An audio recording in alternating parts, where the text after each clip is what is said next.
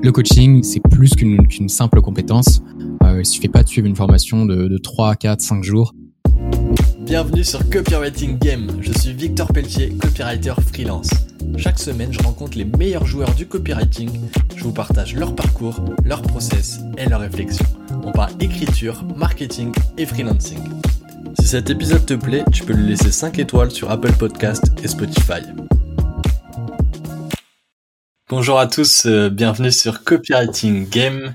Aujourd'hui, j'accueille Quentin Maillet, Head of Conversion et Copy Chief au sein du groupe Paradox. Paradox, c'est l'entreprise de David Laroche. Quentin, bienvenue sur le podcast. Comment tu vas? En super forme, merci Victor. Merci pour euh, cette belle invitation. Je suis très content de t'avoir. Euh, pour la petite histoire, on a un peu galéré à caler ce, rendez-vous, donc très cool qu'on ait trouvé un moment. Euh, comme je t'avais dit, euh, je souhaite un peu sur le podcast. Euh, j'avais eu beaucoup de, de copywriters freelance et du coup, tu vois, ils voient un peu leur, ils ont un peu leur prisme, leur vision du monde. Donc, ça m'intéressait aussi d'interviewer des des copies qui sont in-house, donc au sein d'entreprises. Et en plus, chez Paradox, vous avez un peu la particularité. Enfin, en tout cas, il n'y a pas beaucoup d'entreprises qui accorde une grosse importance au copywriting, où il y a un pôle copywriting, etc. Donc tu es un peu un, un, invité de rêve euh, pour moi euh, aujourd'hui, donc c'est très très cool. Euh, ce que je te propose, c'est de revenir un peu déjà sur ton parcours. Raconte-nous un peu comment t'es euh, comment t'es arrivé chez Paradox. Yes, carrément. Bah déjà, écoute, encore une fois, merci pour cette invitation. On entend parler partout sur LinkedIn de copywriting freelance, mais il y a un autre univers qui existe, qui est le copywriting in-house. Euh, et, je suis content de pouvoir être là avec toi aujourd'hui pour en parler. Donc évidemment, comme tu t'en doutes, je suis pas tombé dans la marmite du copywriting tout jeune euh, et j'ai tendance à croire que c'est le cas de tout le monde. Je suis tombé dedans euh, par hasard, on va dire, et par nécessité. Et je vais t'expliquer du coup pourquoi. En fait, pendant plusieurs années, j'ai baigné dans le milieu du fitness et de la nutrition. Et après avoir fait mes armes dans la restauration de luxe pendant toutes les années lycée, je me suis vite rendu compte que les horaires à rallonge, c'était pas du tout pour moi en fait, euh, il me manquait, tu vois, un peu ce, feu dans le bide là, ce truc qui qui tourne et qui te qui peut paraître dingue, qui te fait faire des trucs de dingue en fait, euh, en tout cas aux yeux des autres, euh, comme par exemple rester des heures debout derrière un fourneau. donc j'ai moi j'ai quitté ce milieu parce que c'était pas du tout pour moi et je suis rentré chez Picard. C'était un, contrat qui était un, un contrat de indéterminé, tu vois, mais je, je, je passais pas mes journées chez Picard, c'était du, du temps partiel.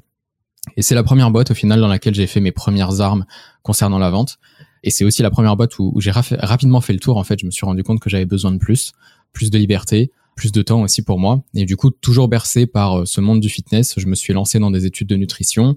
Et en deux ans, j'ai, décroché un, diplôme de diététicien qui m'a permis d'ouvrir mon propre cabinet. À cette même époque, euh, j'ai rejoint un programme d'accompagnement pour entrepreneurs de David Laroche. Euh, et avant même que le programme démarre, je me suis rendu compte que la partie nutrition pure, c'était pas pour moi.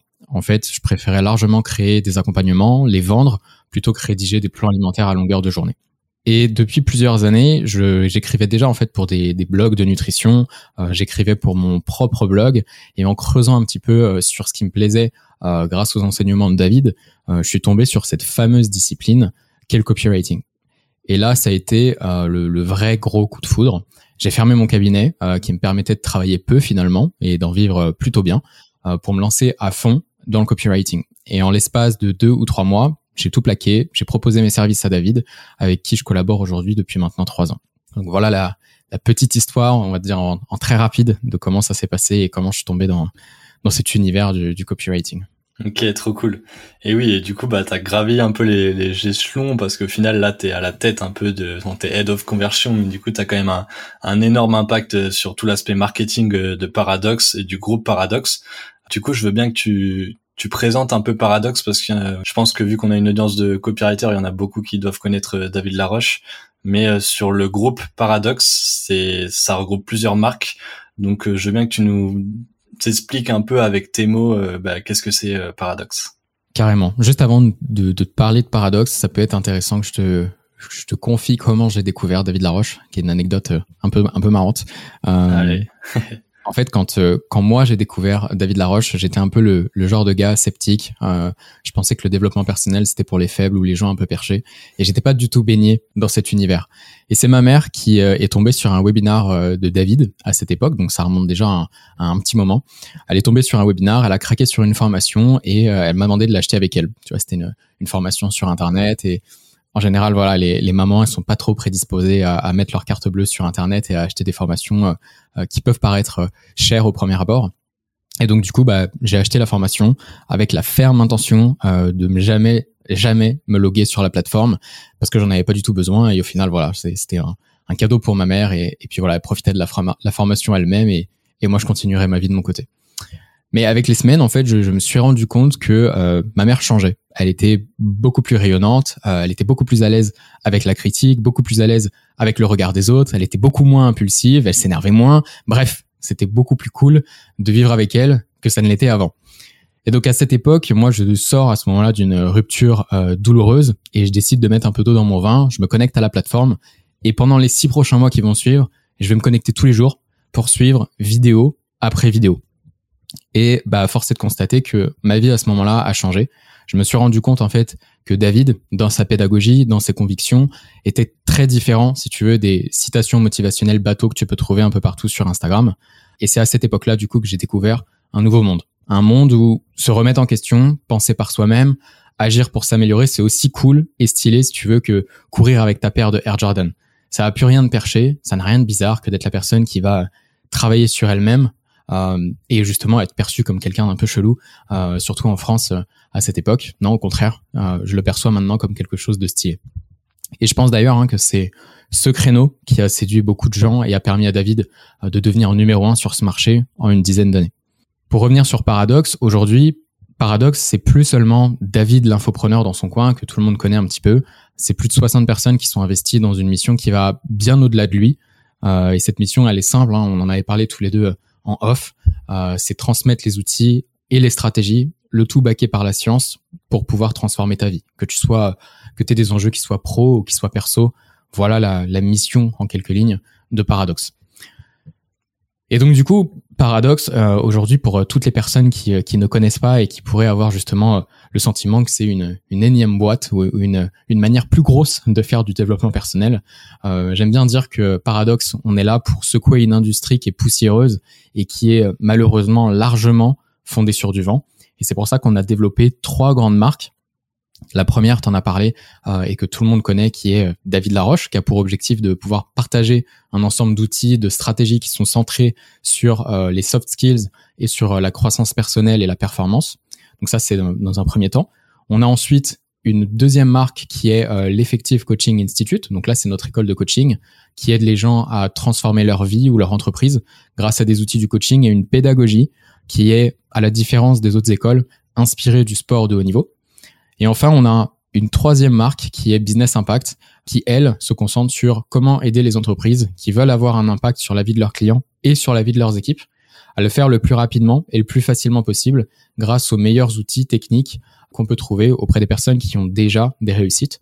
Et c'est pour ça que tu retrouves notamment sur Business Impact euh, plein d'interviews qu'on a fait avec de nombreux entrepreneurs comme euh, Marc Simoncini, comme euh, le fondateur de Feed, comme Richard Bronson aussi, qui est pas encore diffusé mais qui va pas tarder à l'être. Donc voilà, plein de plein de belles personnalités comme ça. Ok, trop cool. Merci pour l'anecdote, euh, du coup, un peu sur euh, bah, ton anecdote perso. Du coup, ça, je savais pas, du coup, tu me l'avais pas raconté comment tu avais découvert euh, David Laroche, donc très cool d'avoir partagé ça. Et du coup, c'est cool que tu détaillé les différentes marques parce que c'est vrai que Paradox, ça peut paraître flou au premier abord, donc on comprend bien qu'il y a trois marques à l'intérieur. Sur l'école de coaching, ça a attisé un peu ma curiosité quand tu dis inspirer des sportifs de haut niveau. Tu peux détailler un peu, illustrer un peu ça ou pas? Ouais, carrément, carrément. Un des constats qu'on a fait, que David a fait en, en, priorité quand il s'est lancé dans le, dans le milieu du coaching, c'est que le coaching, bah, c'est, plus qu'une simple compétence. Euh, il suffit pas de suivre une formation de, de 3, 4, 5 jours, euh, voire 9 jours, si tu veux, pour pouvoir euh, vraiment maîtriser euh, cette compétence-là, un peu comme le copywriting. Hein, tu, on est dans de la psychologie, dans de l'influence, dans la persuasion, donc dans comment fonctionne le cerveau humain. Et en fait, il s'est rendu compte que la majorité des écoles de coaching qu'il a suivi, il a fait trois écoles de coaching si je dis pas de bêtises, mettaient beaucoup de valeur en fait sur l'aspect théorie et peu finalement sur l'aspect pratique. Et à partir de là, on s'est dit, ok, la pratique c'est très important, mais en regardant un petit peu, en fouillant dans les différentes études que toute l'équipe de recherche qu'on a en interne nous ressort, on s'est rendu compte que factuellement, la pratique ne rendait pas meilleur. La pratique, elle te permet seulement de pas être mauvais. C'est pour ça hein, que tu des gens qui font du, du jogging tous les dimanches et qui, 20 euh, ans après, sont pas radicalement meilleurs. Ils sont bons, ils, ils sont pas mauvais, mais ils sont, ce sont pas les meilleurs. Et en fait, tout ça, ça s'explique comment? Ça s'explique par le fait que oui, la pratique peut te permettre d'être meilleur, mais pas n'importe quelle de pratique. Et il y a un chercheur qui s'appelle Anders Ericsson qui a euh, participé en fait à euh, répandre une nouvelle pratique qui est la pratique délibérée, qui consiste à te focaliser sur un élément essentiel de ta pratique et à recevoir du feedback immédiat avant d'ajuster justement ta pratique et tes actions. Et en fait, c'est une, une pratique qu'il a largement répandue euh, dans le milieu de l'aviation, euh, qu'il a répandu aussi dans le milieu euh, de la chirurgie par exemple, euh, mais aussi dans le milieu sportif. Et donc du coup, pourquoi est-ce que pédagogie inspirée du sport de haut niveau? Parce que ça fait moins peur aux gens quand tu dis sportif de haut niveau que chirurgie ou, ou, guerre avec des avions de chasse. Mais en tout cas, voilà, c'est une c'est une pratique qui est répandue dans ces dans ces industries qui demandent qui ont de, de fortes attentes en fait en termes d'expertise et, et de performance. Ok, très cool. Et du coup, euh, si par rapport aux produits que vous vendez, est-ce que tu peux nous en dire un peu plus euh, Parce que ça prend différentes formes. Euh, je suppose qu'il y a des accompagnements, il doit y avoir des produits digitaux. C'est quoi un peu concrètement ce que vous vendez pour les différentes marques? Alors pour les différentes marques, donc si on reprend sur sur la marque David Laroche, sur la marque David Laroche, comme je te disais, on est concentré nous sur pouvoir partager les outils et les stratégies centrées sur euh, les soft skills. Donc les soft skills, c'est quoi? Ça va vraiment être euh, tout ce qui est empathie, communication, gestion du temps, gestion du stress, euh, la confiance en soi. Donc nous, on, on, propose des accompagnements qui sont des accompagnements hybrides, c'est-à-dire qui vont mélanger de la formation en ligne, des rendez-vous ponctuels, de l'accompagnement avec ce qu'on appelle des sparring partners. donc ça, c'est les premiers accompagnements qu'on fait sous la marque David Laroche. Ensuite, on a l'Effective Coaching Institute. Donc là, c'est vraiment notre école de coaching dans laquelle on accompagne les personnes euh, qui ont l'intention de devenir coach euh, et de professionnaliser ce métier ou les personnes qui, au contraire, veulent en fait ajouter à leur arsenal les compétences euh, du coaching mais qui n'ont pas forcément envie de le professionnaliser. Typiquement, bah, c'est le cas de ma mère. elle n'a pas envie de professionnaliser ça et elle fait partie de l'école de coaching aujourd'hui. c'est le cas de managers qu'on accompagne aussi en interne et qui veulent simplement en fait avoir des outils en plus pour pouvoir aider leurs équipes. C'est le cas de professeurs qu'on a. On a des maîtresses d'école aussi qui veulent avoir les outils pour pouvoir être plus percutantes et accompagner leurs élèves. Donc ça, c'est une des catégories qu'on a. Puis on a aussi bien sûr toute la sphère euh, des thérapeutes qui ont, qui ont déjà des métiers euh, de, de soins et de et qui, en fait sont des personnes qui veulent aller un peu plus loin, euh, aller au-delà justement de leur zone d'expertise, si tu veux, et pouvoir accompagner leurs patients et leurs clients plus profondément qu'il le faisait jusque-là. Et sur Business Impact, Business Impact, on est en train de, de créer un, un, gros event là. Euh, on accompagnait jusqu'ici euh, les entrepreneurs euh, qu'on aime bien dire ambitieux, même s'il n'y a pas de, de, jugement de valeur derrière ambitieux, mais euh, l'idée c'est d'accompagner des personnes qui ont l'intention d'avoir un impact dans la vie de leurs clients et dans la vie de leurs équipes. Donc c'est des personnes qui construisent des business pour rester là dans le temps, pour durer dans le temps, et qui sont pas là pour faire du, du make money euh, rapidement. C'est pas du tout la vision qu'on a. Et on est en train d'organiser petit à petit des, des, événements qui regroupent justement ces entrepreneurs-là. Euh, et donc il y en a un qui est à venir là prochainement, euh, milieu euh, Q2, je crois, 2023, à confirmer. En tout cas, voilà le, le genre d'événement qu'on crée et qui est à destination de, de ces entrepreneurs-là. Ok, on a un petit teasing, mais hâte, euh, hâte de voir tout ça. Du coup, c'est cool, on a bien planté le décor euh, par rapport à Paradox. Là, je pense que, en tout cas, les, auditeurs peuvent se faire une, une, idée beaucoup plus précise de ce que vous faites, donc euh, trop bien. Et maintenant, je veux bien qu'on rentre vraiment dans les coulisses, qu'on parle copywriting. Tu vois, là, je vais, je, je vais te cuisiner sur plein de, plein de questions par rapport au copywriting, donc je suis très content d'avoir cette conversation. Mais déjà, petite question pour qu'on comprenne un peu mieux à l'intérieur de Paradox. Comment vous organisez Comment elle est structurée euh, l'équipe marketing euh, chez vous? Yes, c'est une super question, euh, sachant qu'il n'y a pas de vérité absolue en fonction de l'entreprise que tu es et de, tes produits aussi, hein, évidemment. les entreprises choisissent des, modèles d'organigramme qui sont très différents. Donc nous, on est parti sur un, modèle qu'on a qu'on a designé là très récemment. Et pour te donner un petit peu de substance sans pouvoir tout te confier parce qu'il n'y a pas de il y a pas de sens particulier il y a des équipes qui vont moins t'intéresser là tout de suite dans le cadre de ce podcast mais du coup on a une équipe qui est dédiée à la partie produit dans laquelle on va retrouver un growth hacker et dans laquelle on va aussi retrouver un designer et un copywriter et donc, ils vont créer une forme de squad, si tu veux, et ils vont chacun être dédiés sur un produit en particulier. Et ils vont pouvoir bosser, euh, ils vont pouvoir bosser ensemble pour euh, pour exploser la la conversion.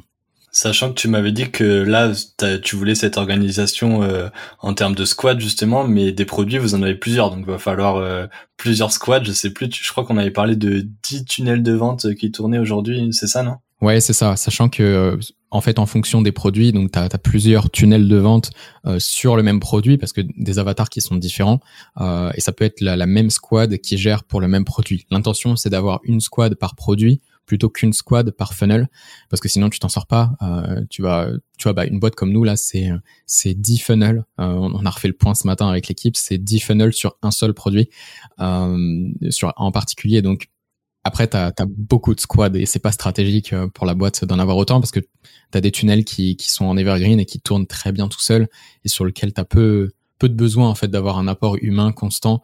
Donc non, ouais, une, une, une squad euh, par produit. Une squad égale euh, un copywriter et un gros hacker. Exactement. Ok, par produit, ok. Et du coup là, vous êtes, vous êtes combien dans l'équipe actuellement? On est une vingtaine dans l'équipe marketing actuellement.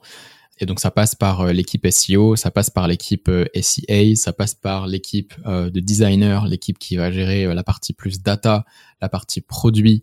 On a toute la partie bah, social media évidemment qui est une des plus grosses équipes qu'on a en interne. Donc voilà, on a déjà une, belle grosse partie et on a évidemment la partie sales parce que on a mis en place une nouveauté dont, dont je t'avais pas parlé la dernière fois, qui est la création finalement d'un département. On n'a plus un département purement marketing, on a un département euh, revenu dans lequel est intégré le marketing et les sales, ce qui fait que ça permet de, vraiment créer du lien entre les, deux équipes. En général, en tout cas dans, beaucoup d'entreprises encore aujourd'hui, le sales et le marketing sont des équipes qui sont euh, distinctes, qui parfois se tirent un peu la bourre.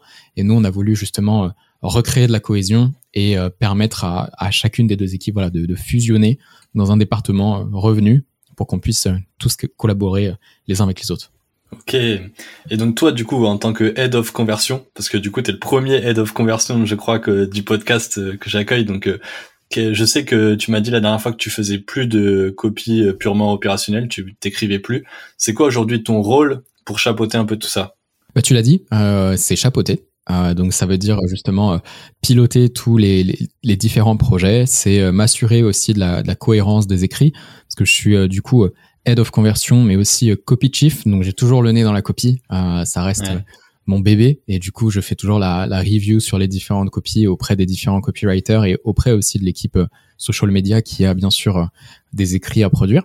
Donc majoritairement c'est ça, c'est piloter les différents projets, c'est m'assurer de la cohérence de ce qu'on produit et de ce qu'on diffuse auprès des audiences et ensuite c'est recruter une équipe de tueurs qui va nous permettre justement d'aller encore plus loin en termes de, production de contenu et euh, en termes d'impact auprès des clients qu'on a. Tiens, d'ailleurs, ça peut être un... bon. On va pas s'attarder trop dessus, même si tu m'en as parlé la dernière fois, mais au niveau du recrutement, vu que je sais qu'il y a quand même beaucoup de copywriters qui vont écouter cet épisode, c'est quoi euh, rapidement dans les grandes lignes ton process euh, de recrutement pour recruter un copy? Yes, ben, ça faisait justement partie des, des éléments dont, dont, je voulais parler à la fin. Faisons-le maintenant. Euh, c'est l'enjeu principal euh, aujourd'hui pour moi, c'est de pouvoir recruter vraiment une équipe de tueurs. Dans les tueurs, je mets évidemment euh, et les tueuses, hein, évidemment, je mets les copywriters. Le process, il est assez simple. L'idée, c'est de pouvoir avoir un, un œil sur quelques écrits. moi, ma première intention, c'est de de voir justement quelle est le, les affinités pour la personne à vendre. Donc euh, j'aime bien que la personne m'envoie un ou deux emails qu'elle a écrit et qui avait pour objectif de vendre. Euh, je lui demande pas à la personne d'écrire un, un, mail pour vendre un des produits de Paradox parce qu'elle a pas tout le contexte en tête et euh, ça ferait pas sens de, de, la mettre dans une mission où elle a besoin d'avoir tout le contexte alors que j'ai juste envie de comprendre euh, en, en 3-4 minutes en lisant un contenu euh, comment est-ce qu'elle fonctionne. Donc voilà, l'idée c'est d'envoyer un premier contenu avec une visée de vente pour que je puisse me faire une petite idée. À la suite de ça, si le contenu me parle bien, on, a un premier échange d'une quinzaine de minutes. Ce premier échange, il, permet quoi? Il permet simplement de, prendre la température, on va dire, c'est comme un premier date. Il permet euh, à la personne comme à moi de voir, tiens, est-ce que ça va marcher euh, sur le long terme? Est-ce que est-ce que ça fit bien en termes de feeling, en termes aussi d'ambition? si la personne elle me dit qu'elle a envie de, j'en sais rien, de devenir astronaute ou de créer son, son propre SaaS de copywriting, il peut y avoir justement des écarts en termes d'attente que Paradox a et que la personne a et du coup bah ça fitera pas et ça marche pas. Donc ce ce 15 minutes là il permet vraiment de, se dire tiens on est sur la même longueur d'onde et on continue un peu plus loin. C'est un peu tu vois l'échange de photos et euh, un peu le match Tinder si tu veux c'est la même chose. On veut s'assurer que déjà la, première intention est, validée Ensuite, on passe sur un, un, deuxième entretien, du coup, qui là va permettre de rentrer un petit peu plus dans le détail et d'assesser justement les soft skills, comment est-ce que la personne gère une situation de stress, à quel point est-ce qu'elle est à l'aise avec le feedback? Parce qu'évidemment, quand tu bosses dans une boîte comme Paradox, euh, dans laquelle tu produis beaucoup de contenu, il faut que tu sois très à l'aise à ce que ton contenu justement euh, soit reviewed et que tu aies justement du feedback. Mais il faut aussi que tu sois à l'aise à en donner, parce que forcément, tu vas avoir des contenus qui sont écrits par la vidéo et que tu vas pouvoir faire du feedback là-dessus pour faire grandir toute l'équipe. Il y a la gestion du stress, bref, il y a tous les soft skills qui te permet euh, à la fin du call d'avoir une petite idée de comment est-ce que fonctionnerait la personne. Bien sûr, hein, de, manière encore euh, hypothétique, si tu veux. Tu n'as pas une idée très claire vraiment de, comment elle va fonctionner dans la vraie vie. Il y a toujours un petit décalage. Mais au moins, tu as une meilleure idée qui te permet de savoir si on continue ou pas. Et enfin, il y a un dernier call qui est plus un, un call, on va dire, de, de culture fit, qui est un call qui, qui nous permet aussi de nous projeter un petit peu plus dans le day-to-day, de comprendre, tiens, où est-ce que la personne, elle s'éclate vraiment, euh, quels sont les contenus sur lesquels elle, s'éclate aussi. Et c'est un espace où la personne peut euh, bah aussi prendre beaucoup plus de temps pour que la, la vapeur s'inverse et, et qu'on puisse justement, euh, qu'elle puisse poser toutes les questions qu'elle veut par rapport à, à, Paradox, par rapport à ses missions euh, day-to-day. Donc voilà, si jamais tu as des copywriters qui sont, qui sont chauds, qui en ont marre de tu vois, de pas trop savoir justement comment terminer la fin de mois, qui manque de, prédictibilité et qui se disent voilà, je sais pas trop, je termine avec ce client, mais ensuite je sais pas trop où je vais, qui ont envie de bosser justement in-house, de pouvoir vraiment développer leurs compétences de copywriting en ayant un avatar en tête à chaque fois qu'elles m'aiment et qui peuvent vraiment tabasser, ils peuvent aller directement sur euh, paradoxgroup.com. On a euh, toutes les offres d'emploi. Et puis voilà, ils postulent et puis on, on sera sûrement mis en contact euh, par la suite. Voilà, j'ai fait le, la petite intro maintenant. Je voulais la faire à la fin, mais bon, t'as, t'as, t'as, choisi. T'inquiète. Comme ça, tu vas recevoir une pluie de candidatures de copywriter à la suite du podcast là. Tant mieux, on, en a besoin. si je reviens, je veux bien qu'on s'attarde un peu sur. Euh, on a parlé tunnels. Sur les tunnels, euh, on va peut-être pas euh, les détailler parce que vous en avez beaucoup, mais juste, est-ce que tu peux nous nous parler, je sais pas, nous donner un exemple de comment vous structurez un tunnel chez vous, chez Paradox? Tu peux prendre l'exemple d'un soit d'un d'un de vos derniers projets. Enfin voilà, pour qu'on ait une idée un peu de comment euh, les personnes aujourd'hui elles vous trouvent et après derrière comment vous les faites passer dans l'entonnoir euh, jusqu'à ce qu'elles euh, qu'elles deviennent clients. Yes. En fait, on, on, on pourrait se dire, tiens, Paradox, c'est une c'est une très grosse boîte. Enfin, c'est une boîte qui est plus grosse que l'infopreneur classique. Et du coup, ils ont des tunnels qui sont extrêmement complexes, avec des variations dans tous les sens. Et, eh ben, c'est pas le cas. C'est pas le cas parce qu'en en fait, avec le recul, on, a eu ça, et avec le recul, je me, je me rends compte que plus ton tunnel est, est complexe et plus il te demande justement euh, de ressources pour pouvoir euh, être certain que tout fonctionne bien déjà d'un point de vue technique, mais ensuite il te demande à ce qu'il y ait euh, encore plus de leads qui rentrent dedans pour pouvoir créer des variations qui soient cohérentes. Donc moi je suis plus partisan des tunnels de vente qui soient très simples, mais par contre qui soient très bien exécutés. et par très bien exécutés, j'entends qu'ils s'adressent à une cible bien particulière, qui répondent à une problématique bien particulière et euh, qui permettent vraiment de, de, faire sauter toutes les objections de la personne et, et créer cette forme de epiphany bridge euh, au moment vraiment euh, de l'achat. Et, et, si le tunnel est simple, qu'il est bien fait et que tu as ces paramètres qui sont bien respectés, c'est un tunnel qui, qui marche bien, qui convertit et t'as pas besoin d'avoir des, des variations et des, des hacks dans tous les sens, même s'il y en a quelques-uns. Quand tu dis Epiphany Bridge, euh, tu peux expliquer un peu ce que c'est? Yes, cette notion de d'Epiphany Bridge, c'est vraiment, euh, c'est un peu, tu sais, le, les Américains, ils parlent de, breakthrough. Hein, c'est le, le, moment de la révélation, si tu veux, où tu as cette prise de conscience de, euh, par exemple, je sais pas, la personne, euh, on, vend un programme chez, chez Paradox qui s'appelle Empowered et qui est un programme qui permet aux, personnes de reprendre confiance en elles. Et des programmes comme ça, il y en a plein. Il y en a partout sur Internet. Sauf que nous, on, se distingue sur le marché avec l'idée que pour reprendre confiance en toi, le manque de confiance en soi, en fait, est lié à de mauvaises associations émotionnelles. et qu'à partir du moment où tu es capable de reprogrammer ces associations émotionnelles, et c'est quelque chose qui se passe avec l'amygdale, qui, sont deux glandes en fait que tu as dans le cerveau, à partir du moment où tu es capable de gérer ce truc-là, eh ben, tu peux reprendre confiance en soi. Au quotidien, il y a des actions que tu peux refaire euh, de manière euh, inconsciente et qui te permettent de, de te créer justement la vie qui t'inspire. Et en fait, l'Epiphany Bridge, elle intervient au moment où la personne comprend que justement, euh, tu es capable de, de transformer euh, ta problématique euh, grâce justement à un véhicule qui, euh, dans notre cas, est, la reprogrammation des associations émotionnelles, mais qui peut être dans, dans plein d'autres cas très différents. Par exemple, si on prend Russell Brunson, son véhicule, lui, ça va être les, les funnels, par exemple. Ouais. Donc c'est une forme de l'Epiphany Bridge, si tu veux, pour eux, c'est que c'est possible pour eux de devenir des entrepreneurs qui créent de la richesse sur Internet grâce à un, type de véhicule qu'est le funnel. Ok. Du coup, euh, en copywriting, on parle de mécanisme unique. C'est un peu la même chose au final. L'Epiphany Bridge, c'est le mécanisme et l'étape juste après, après c'est vraiment le, le breakthrough, c'est la, la, prise de conscience, la révélation. Ouais, c'est ça. c'est le moment où ça shift et où la personne se dit c'est bon, j'y vais. Ok, d'accord. Clair. Toi, en termes de, de KPI, c'est quoi que tu vas regarder euh, pour, euh, pour optimiser un peu les conversions des funnels Parce qu'en vrai, je sais que vous avez beaucoup de funnels et vous avez pas mal de data on va en parler, mais vous pouvez euh, analyser pas mal de choses. C'est quoi les, les, indicateurs que tu vas regarder pour, euh, pour optimiser un peu? Yes, on en a justement, on a fait le tri là il y a pas longtemps. Euh, on a donc le CTR qui est le click-through rate de nos différentes ads. C'est c'est un des, des, facteurs essentiels pour nous au niveau de l'acquisition, qui nous permettent justement d'analyser est-ce que les creatives qu'on crée plus la copie, est-ce que ça performe bien ou pas, et est-ce qu'on se rapproche des, des standards. Ensuite, on a le conversion rate euh, de l'opt-in. On a euh, le show-up rate du webinar quand on fonctionne par webinar. On a le conversion rate du webinar. On a le conversion rate euh, des emails, des séquences emails qu'on écrit. Voilà les, les, les, principales si on se concentre purement sur sur de la copie. Et tu peux avoir évidemment le le CTOR qui est le, le click-through open rate euh, de tes emails, euh, qui est mm. un, un, super indicateur aussi de la performance de ta copie inter-email un try email. Hmm. Et oui, et du coup, pour faire le, pour que ce soit hyper parlant, quand tu disais que tu, vous êtes vraiment sur des tunnels assez simples, ça va être, je te donne un exemple, tu me dis si je dis n'importe quoi, mais euh, Facebook ad, euh, page d'opt-in, hop dans la liste email, et euh, derrière vous vendez par email. exemple, par exemple. Très simple, ok. Ouais, c'est un exemple euh, très simple, mais qui marche, euh, qui marche encore très bien. Ça peut être Facebook ads comme ça peut être autre chose ads. Mais en tout cas, c'est un, un, modèle qui marche bien aujourd'hui. En tout cas, que nous, on maîtrise bien aujourd'hui. Ok.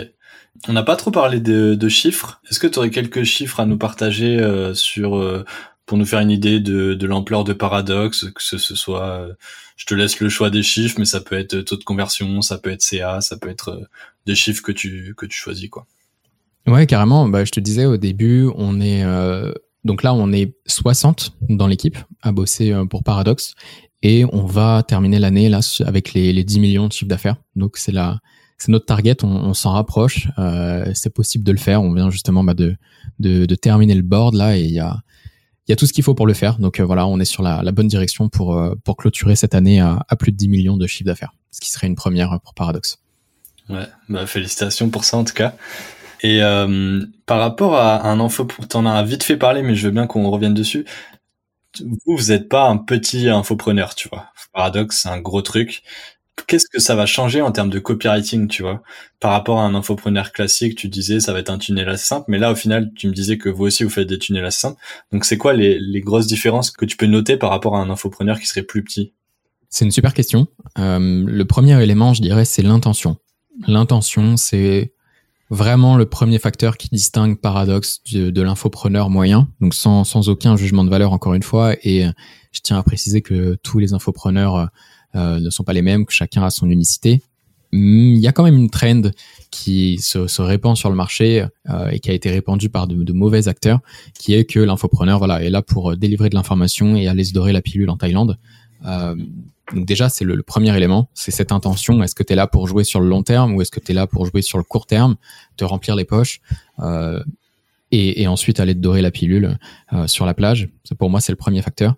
Le deuxième facteur, euh, ça va être le bah, le, le, le, ce qui, est dépendant du premier, hein, mais c'est le besoin du coup de, de pouvoir t'entourer et de créer des équipes, parce que tu peux être un infopreneur qui est tout seul et qui sous-traite avec quelques quelques assistants à Madagascar, euh, ou bien tu peux être l'infopreneur qui a déjà euh, une équipe qui est plus solide, qui est plus construite, avec des employés, avec des gens qui partagent ta vision, qui ont envie de contribuer à ta mission.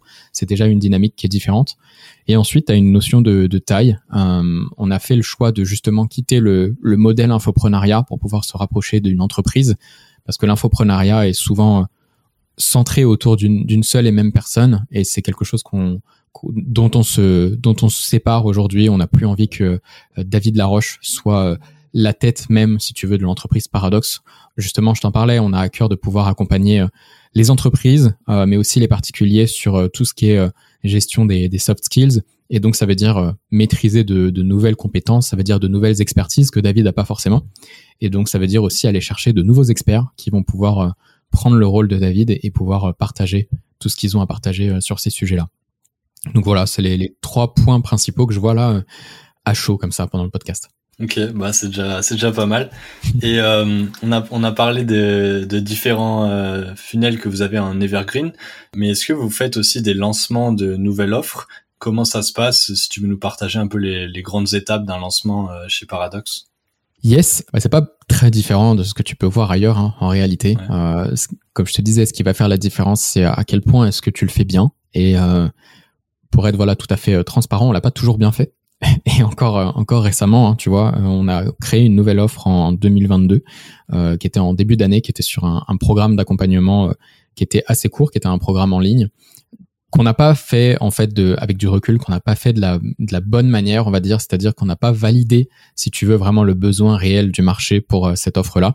On est parti bille en tête avec voilà, il, y a une place sur le marché avec ce type de produit, sur ce type-là euh, de thématique, mais on l'a pas validé avant, et donc on a on a mis en place justement bah, toute la partie euh, production vidéo, toute la partie ingénierie pédagogique pour créer euh, tout le programme de formation. On a créé tout le copy, on a créé l'offre, on, a créé vraiment l'entièreté de trucs, et ensuite on l'a lancé. Bon, ça a pas fait un flop, mais ça a pas performé autant qu'on l'imaginait. Donc c'est une belle leçon encore aujourd'hui, hein, qui est euh, quelle que soit la taille de ton business, euh, le, le, le, seul en fait véritable feedback, c'est euh, le feedback brutal en fait de ton marché. J'aime bien parler de, de brutalité.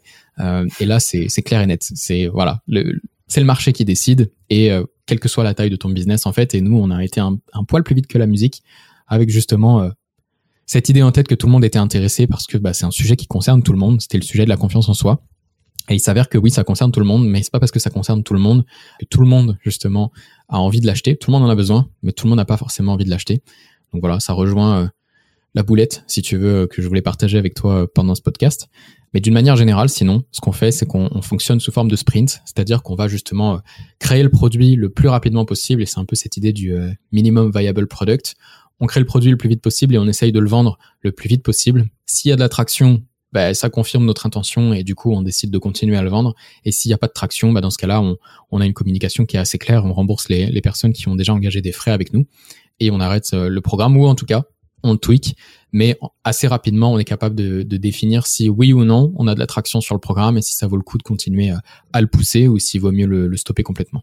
Et, du coup, sur l'exemple que tu viens de me partager, c'est selon toi, c'est quoi qui a pêché dans le C'est au niveau de la recherche persona ou c'est au niveau de que c'était pas l'offre était pas assez bien claire? C'était quoi le Pour toi, c'est quoi qui a pêché dans ce lancement?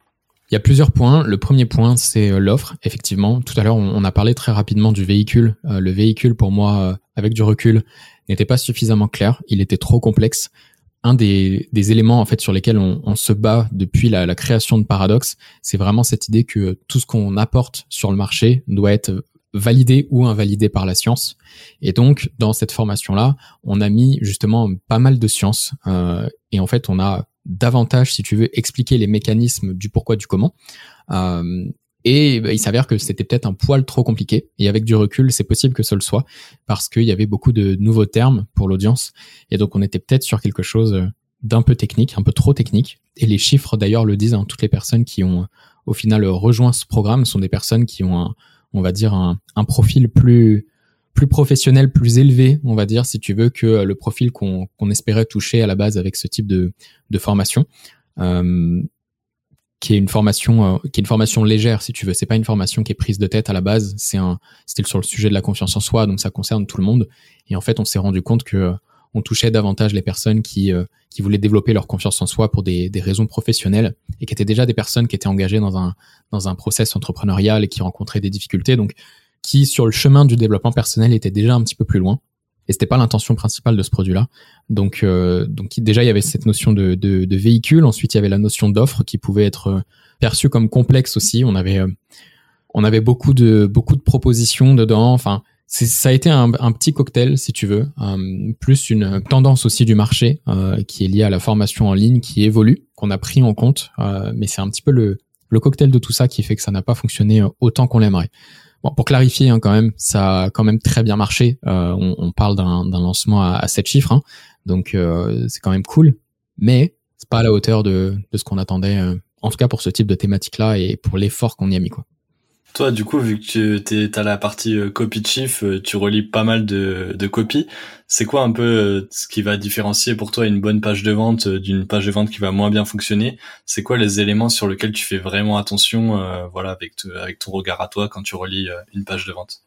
Encore une fois, c'est une, une top question et je pense que ça va vraiment intéresser ton audience. Et ma, ma, première réponse va, va peut-être te surprendre. Le, le premier élément, c'est pour moi l'élément qui est aujourd'hui le plus important sur Internet, c'est le design.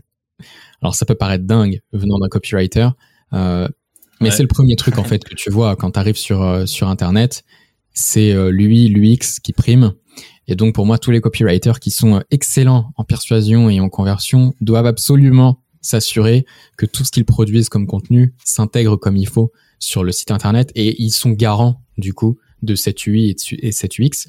C'est pour ça que tu as quelques copywriters là qui prennent le qui prennent le pas là et qui se dirigent justement vers une spécialisation UI UX et ils ont raison, soit dit en passant.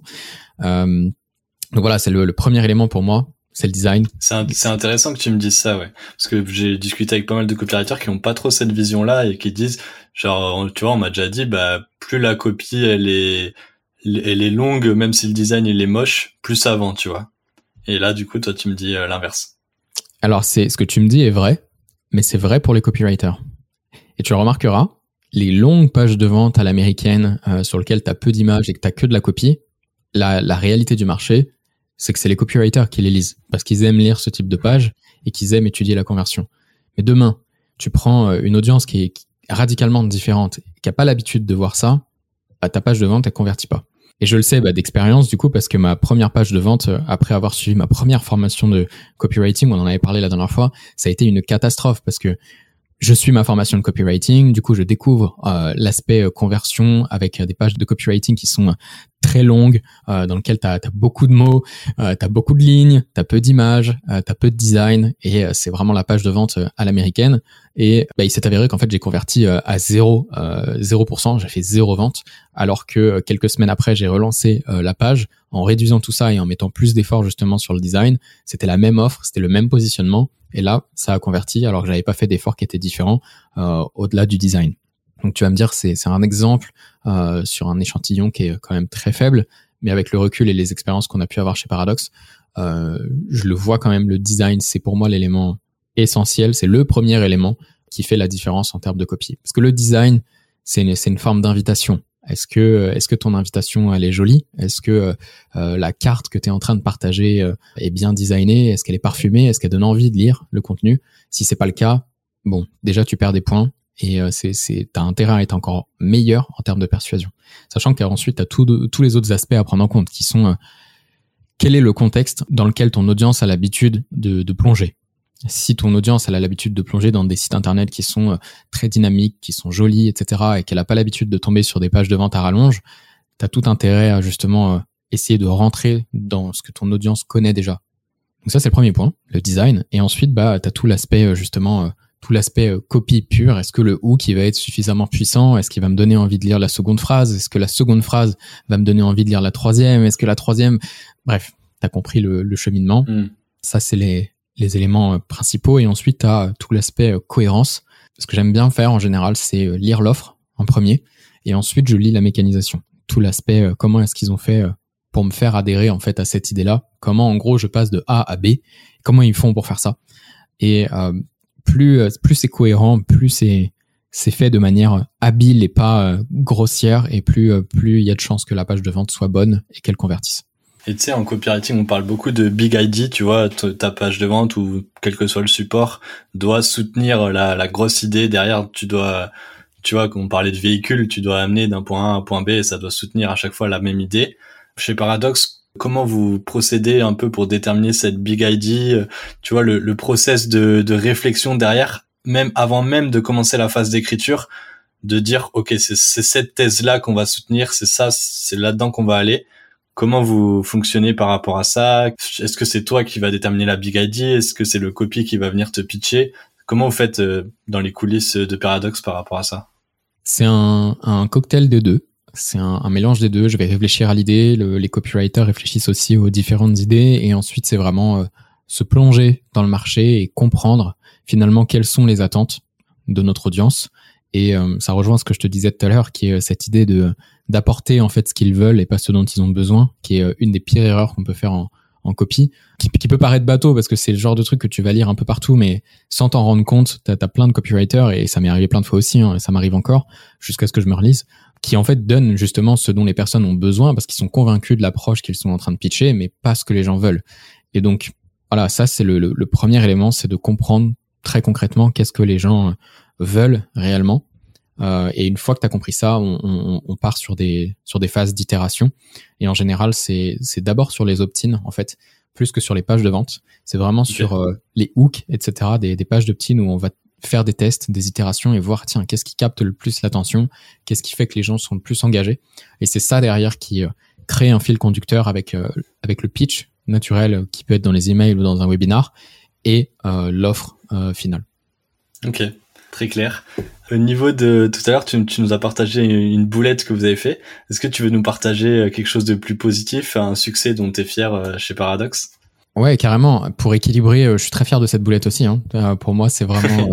et, j'encourage d'ailleurs hein, les, copywriters qui, bossent avec nous chez Paradox à faire des boulettes. Tu vois, par exemple, je te, partage ma, ma, toute première boulette de, copywriter chez Paradox. Ça a été d'oublier de fermer une balise first name c'est lors de, ah. de, l'envoi de mon premier mail. Euh, du coup, la conséquence, c'est quoi? C'est que tu as plus de 200 000 personnes qui ont reçu un mail commençant par euh, Hey, first name. Donc, c'est c'est moyen sur ton premier mail, surtout quand tu as 200 000 personnes qui vont le recevoir. Ça passe difficilement, mais ça a été une super expérience parce que du coup, maintenant, bah, voilà, il y a tout un process qui est mis en place. Tous les emails, euh, on fait gaffe justement à tous ces systèmes de balises pour pas que ça se reproduise. Donc, ça a été une forme de, ça a été intéressant en fait de faire cette boulette là. Mais pour revenir au succès, un que j'ai trouvé intéressant de, partager avec toi parce qu'il est directement lié aux enjeux qu'on a actuellement, qui sont euh, des enjeux de pouvoir euh, justement euh, accueillir toutes les personnes qui ont envie de s'inscrire à la nouvelle promotion de notre école de coaching qui va commencer en mars 2023. Pour te redonner un petit peu de contexte par rapport à l'école de coaching, on avait une école de coaching initiale qui était en présentiel. Ça veut dire que les gens s'inscrivaient et ensuite ils, venaient en salle à Paris euh, pour profiter des contenus euh, qui étaient dispensés par David. Euh, ils, venaient en fait sur Paris un peu d'un peu partout. Tu avais des gens qui venaient du Maroc, tu avais des gens qui venaient de France, des personnes qui venaient du Canada, de Suisse et voilà, c'était une dizaine de jours par an, ils venaient tous et ils se retrouvaient à Paris pour profiter des enseignements de David.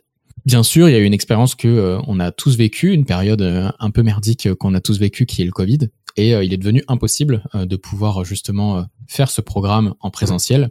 Et donc, on a pivoté radicalement vers une, une proposition online, c'est-à-dire ne fonctionnant que par Zoom. Au début, on était un peu sceptique parce que passer d'un modèle où justement tu fais une école qui est en présentiel avec des gens qui sont en salle, qui te disent que voilà ils aiment le côté euh, réel, de pouvoir discuter avec des gens, de créer de la valeur avec des gens, de créer des relations. Ça, c'était important pour eux et passer à un modèle où justement, bah, on va passer sur Zoom et c'est un contexte qui était nouveau à cette époque. Hein. Aujourd'hui, on fait des Zooms tout le temps, mais à cette époque-là, c'était pas aussi répandu. Ça a été un vrai challenge pour nous. Du coup, on a investi 150 euh, 000 euros dans euh, des beaux locaux. On a un, studio d'enregistrement qui est juste euh, dingue. Euh, moi, je fais le cake là avec l'équipe parce que je me suis acheté un micro pour pouvoir avoir un bon son. mais ça me fait marrer parce que on a tu vois le, le, contraste entre ce que moi j'ai investi pour ce beau micro et ce qu'on a investi pour nos clients, il est, il est monstrueux. Donc on a des, des super locaux qui permettent vraiment de, de, créer une expérience de ouf où le formateur en fait il voit sur des écrans très grands. T'as peut-être déjà vu euh, justement des, des formateurs en ligne faire ça aux États-Unis où c'est des salles qui sont énormes avec euh, tout le monde sur Zoom et ça te permet de voir tous les participants. Euh, et ça permet vraiment d'interagir et de créer une relation qui est, qui est vraiment cool. Et donc voilà, on a, on a créé le deck, donc notre école de coaching. On est passé d'un modèle où on fonctionne en présentiel à un modèle où on fonctionne euh, full online, mais parce qu'on pouvait pas faire autrement. Et donc ça, il a fallu le vendre. Il a fallu qu'on remplisse la session euh, de l'année d'après. Et ce qui s'est passé, c'est que on a créé en deux jours avec David un webinar. Euh, on a comme je te disais tout à l'heure, l'idée c'était de pouvoir tester le plus rapidement possible. Donc en deux jours, on fait des slides. Euh, moi, je fais une page d'opt-in, j'envoie des emails pour inviter les gens au webinar. On était le jeudi, je crois, et le samedi, on avait le premier webinar. Et euh, pendant une heure et demie, deux heures, David y pitch. À la fin, il ouvre les portes en fait euh, de cette nouvelle variation de l'école de coaching. Et en deux heures, deux heures et demie, on a fait plus d'un million d'euros de ventes sans la moindre publicité, sans rien. Donc ça a été un, un super succès, sachant que euh, bah voilà, on était en, pleine période Covid, euh, il y avait des équipes à payer, euh, on venait de perdre une grosse partie de notre business model parce qu'avant on avait beaucoup d'événements en présentiel et là avec les mmh. événements en salle, c'était impossible en fait de les mener, donc ça a été un, une grosse bouffée d'oxygène pour nous si tu veux de pouvoir créer ça et ça m'a ça a renforcé ma croyance que si tu as la bonne offre que tu as les, les, personnes intéressées en face et que tu as un copywriting qui soutient un petit peu tout ça, euh, c'est possible de créer des trucs de dingue. Et donc voilà, on a fait 1,2 million, je crois, 1,126, je sais plus exactement combien c'était, mais euh, c'était un, beau chiffre pour nous, c'était une, vraie bouffée d'oxygène et on a rajouté 3 millions de plus euh, dans les trois mois qui ont suivi en, continuant d'ouvrir les portes pour cette école-là. Donc ça a été un, beau succès qui nous a permis d'ailleurs d'avoir un, un Tucoma Club Award là, de, de Russell Brunson de ClickFunnels. Ok. donc c'était top, voilà pour la petite anecdote. Je suis en train de terminer son livre là, comme Secret. Excellent. Faut tous les lire et les relire, les re-relire. Euh, je les ai lus trois fois chacun. Et à chaque fois, je redécouvre de nouvelles subtilités. C'est, c'est incroyable euh, ce qu'ils partagent comme valeur dans ces bouquins-là. j'adore. D'ailleurs, tu parlais des formateurs euh, aux États-Unis. c'est une question que je voulais te poser. Est-ce que vous surveillez un peu ce qui se passe sur des business similaires aux États-Unis? Et comment vous vous inspirez un peu de, de ça? Ouais, bien sûr, on, on, suit ce qui se passe aussi aux, aux États-Unis et euh, pendant toute la période, euh, on va dire pré-paradoxe, donc avant que David euh, fasse ce, ce shift infopreneur entreprise concrète avec des équipes, avec une, une mission assumée et largement répandue, on justement on regardait beaucoup ce qui se faisait aux États-Unis et on, on appliquait euh, ce qu'on voyait aussi, donc ça, ça passe par un, un marketing américain, euh, j'aime bien l'appeler comme ça. Tu sais, c'est le marketing avec euh, toute la partie une valeur de temps barrée en, en gros, alors que tu jamais vendu le produit de ta vie. donc on a fait ça, mais on a on a grandi et on a on a compris aussi que le, le marché français avait des des, des, affinités et des fonctionnements, une psychologie de l'achat qui était différente. Et donc, il y a beaucoup de choses qu'on a appris sur le marché américain, notamment sur la vente, qui euh, ne fonctionnent pas sur le marché français et qu'on n'utilise pas. Aujourd'hui, on a, on a trouvé un mot en interne et c'est un mot que je, que je garde en tête à chaque fois que justement je discute avec un copywriter et que je lis de la copie. C'est le mot cheesy. Tu sais, c'est un peu le, le côté gnangnan, un peu bas de gamme, cheesy si tu veux. C'est, euh, tu vois, un peu euh, Better Call Saul, la série. Bah, c'est un peu ça en fait. C'est le, le, le, marketing un peu bourrin et, et qui est pas, qui est peu crédible. Où tu sais très bien que c'est, ça ressemble à du scam quoi. Il y a, y a un peu ce côté-là derrière le, le mot cheesy. Et donc ça va être euh, les fausses urgences euh, injustifiées, un peu la chasse aux sorcières si tu veux de, de tous ces trucs là quand euh, quand je dis de la copie de, de différents copywriters, que ce soit sur LinkedIn euh, ou que ce soit sur Internet hein, d'une manière générale, mais aussi des copywriters qui bossent avec Paradox.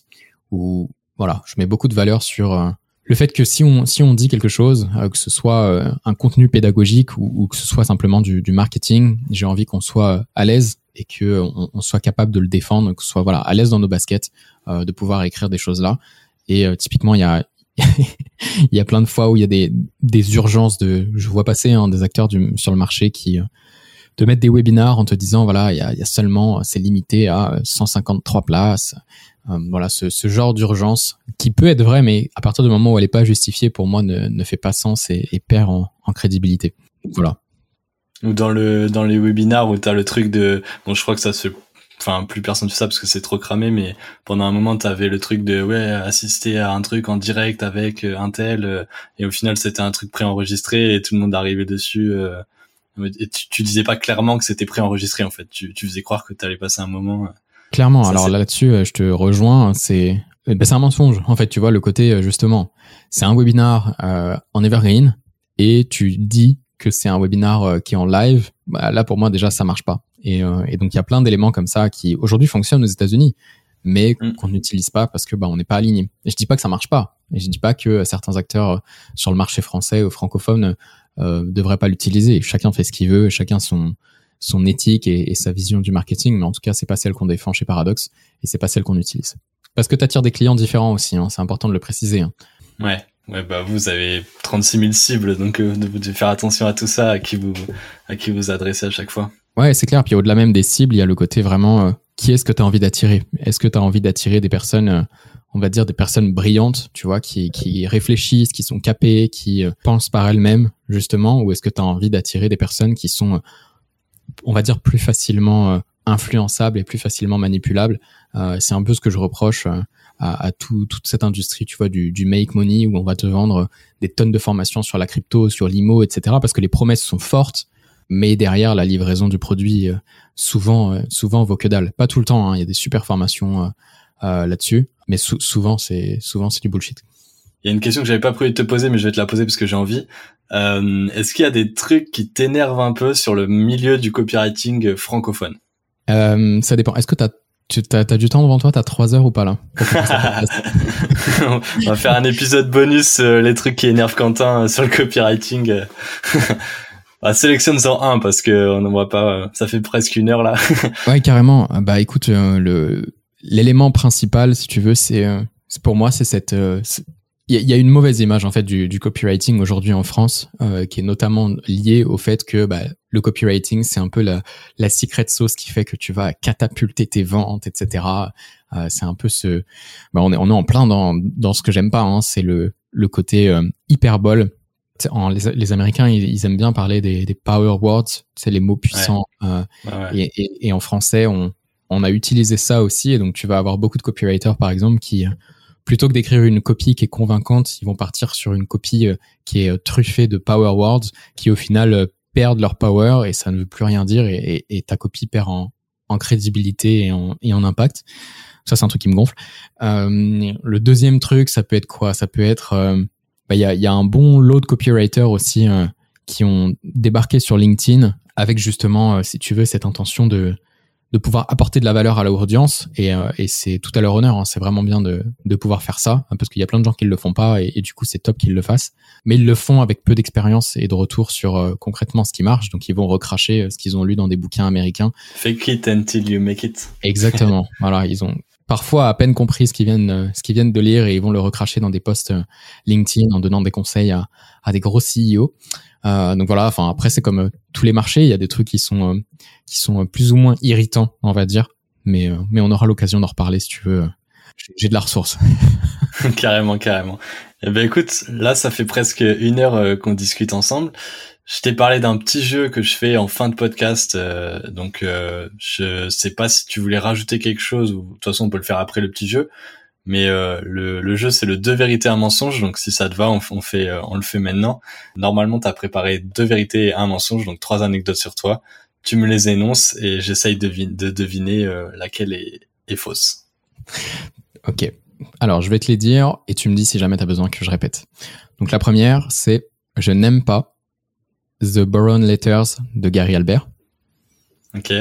La deuxième, j'ai recopié à la main toutes les lettres de vente des plus grands copywriters américains. Mm-hmm. Et la troisième, je me suis retrouvé sur le yacht d'un milliardaire américain très connu il y a quelques semaines pour un tournage. Aïe aïe aïe, c'est dur là. C'est dur, en vrai, je te connais pas assez. Les, les trois pourraient être vrais, en vrai. euh... Si c'est vrai, tu vas me raconter la troisième anecdote, mais je pense que le mensonge, c'est le... Ouais, non, en vrai, ça peut être vrai que t'aimes pas Boron Letter. Euh, T'as jamais recopié les, les, les trucs à la main. Je pense que c'est ça le mensonge. Ah, t'es fort. Franchement, t'es fort. C'est exactement ça. ah, yes. Et du coup, t'aimes bien Boron, Boron Letter quand même Non, c'était la vérité. Je n'aime pas The Born Letters de ah Gary Albert. C'est la vérité, ok. Et du coup, tu t'es retrouvé sur le sur le yacht euh, d'un milliardaire. Ouais, il y a, y a plusieurs semaines là, il y a, je crois que c'était il y a quatre semaines, euh, on est parti avec euh, David euh, retrouver un milliardaire américain qui est très connu. Euh, je sais pas si je vais dévoiler le nom ici. De toute façon, on aura l'interview qui sera probablement postée sur YouTube dans, dans quelques mois. Et voilà, on a, on s'est retrouvé sur son yacht de 70 mètres de long. voilà, personnage haut en couleur, américain, caricature même du, bah, de l'américain milliardaire qui réussit. Je vais pas dire dans quelle niche parce que sinon tu vas le trouver euh, rapidement. Mais voilà, on s'est retrouvé pour un tournage et c'était une interview qui était euh, très intéressante parce que j'y allais avec mes préjugés justement de bah tiens c'est un américain m'as-tu vu? Et qui va justement pouvoir euh, nous en mettre plein la tronche et en fait ça a été une, une conversation qui était plus centrée et qui était qui était inspirante et, et intéressante sous, sous, sous, sous bien des égards comme diraient les vieux. Ok, ok. Bon, ben si jamais, euh, si jamais ça sort entre temps, je pourrais en parler. Hein. Si le si le podcast sort après, je pourrais, je pourrais mettre le nom de de ce ah. fameux, ce fameux personnage. Je pense que le, le podcast sortira euh, largement avant. Ok. Ça marche. ok, ok. Est-ce que tu as un message que tu veux faire passer, même si je t'ai euh, spoil ton annonce de fin pour les copywriters que, que vous pouvez potentiellement recruter? Est-ce que tu voulais dire un dernier mot avant qu'on qu'on close cet épisode? Euh, Qu'est-ce que je pourrais dire comme dernier mot? Non, bah, le, seul mot que j'ai à dire, c'est que euh, le, copywriting ne va faire euh, que croître. on a de plus en plus besoin de, justement, comme le l'entrepreneuriat est en train d'exploser, les business explosent, donc la, la, communication va exploser et on va avoir de, de plus en plus besoin, justement, de copywriters qui sont bons et qui sont vraiment bons dans ce qu'ils font. Il y avait un, un, dernier point que, que je voulais amener tout à l'heure, c'était une croyance qui est très répandue sur le marché, qui est en fait, on, on, on va dire aux, aux copywriters, il y a, c'est ce que je te disais, il y a une forme d'aura qui tourne autour du métier de copywriter où on te dit que c'est très facile et que n'importe qui peut en vivre, tu peux générer de l'argent et, te écrire une page de vente, faire 3000 euros euh, en une semaine et te retrouver sur une, plage en Thaïlande. Euh, et, là-dedans, bah, il y a un message qui est répandu qui est que n'importe qui, en fait, peut devenir copywriter et que t'as pas besoin d'écrire français correctement. Euh, et je pense que c'est une, très grosse erreur. Euh, dans la, la dans l'année là qui s'est écoulée, j'ai euh, j'ai mis le nez dans plus de 350 candidatures de copywriter pour Paradox. Et euh, je peux te dire avec beaucoup d'honnêteté et avec euh, beaucoup de, de recul et d'humilité que c'est vraiment c'est essentiel de savoir écrire français. Savoir écrire français, choisir les bons mots, conjuguer des verbes, maîtriser la grammaire française. Ça, ça peut paraître débile, hein, mais c'est essentiel. Et même si tu veux faire du, du copywriting et même si on te vend que justement T'as pas besoin d'avoir été le meilleur sur les bancs de l'école en cours de français, ce qui est vrai. T'as quand même besoin de savoir écrire français et d'avoir un amour pour euh, les phrases bien écrites euh, et cette mélodie que tu peux créer avec les mots et, qui permettent de, créer de l'influence, de la persuasion et, et de la conversion. Et c'était le mot de la fin. Super, super le mot de la fin. Merci beaucoup Quentin d'être passé sur euh, Copywriting Game et je te dis à très bientôt. Merci d'avoir écouté Copywriting Game. Si t'as écouté jusqu'ici, c'est certainement que l'épisode t'a plu. Pour me soutenir, n'hésite pas à mettre 5 étoiles sur Apple Podcast et Spotify, parce que ça m'aide beaucoup pour le référencement. J'ai lancé ce podcast car le copywriting me passionne. Je suis copywriter et si t'as des besoins à ce sujet, n'hésite surtout pas à m'envoyer un message. Tu trouveras mon LinkedIn et mon mail dans la description. À très vite sur Copywriting Game, le podcast du copywriting.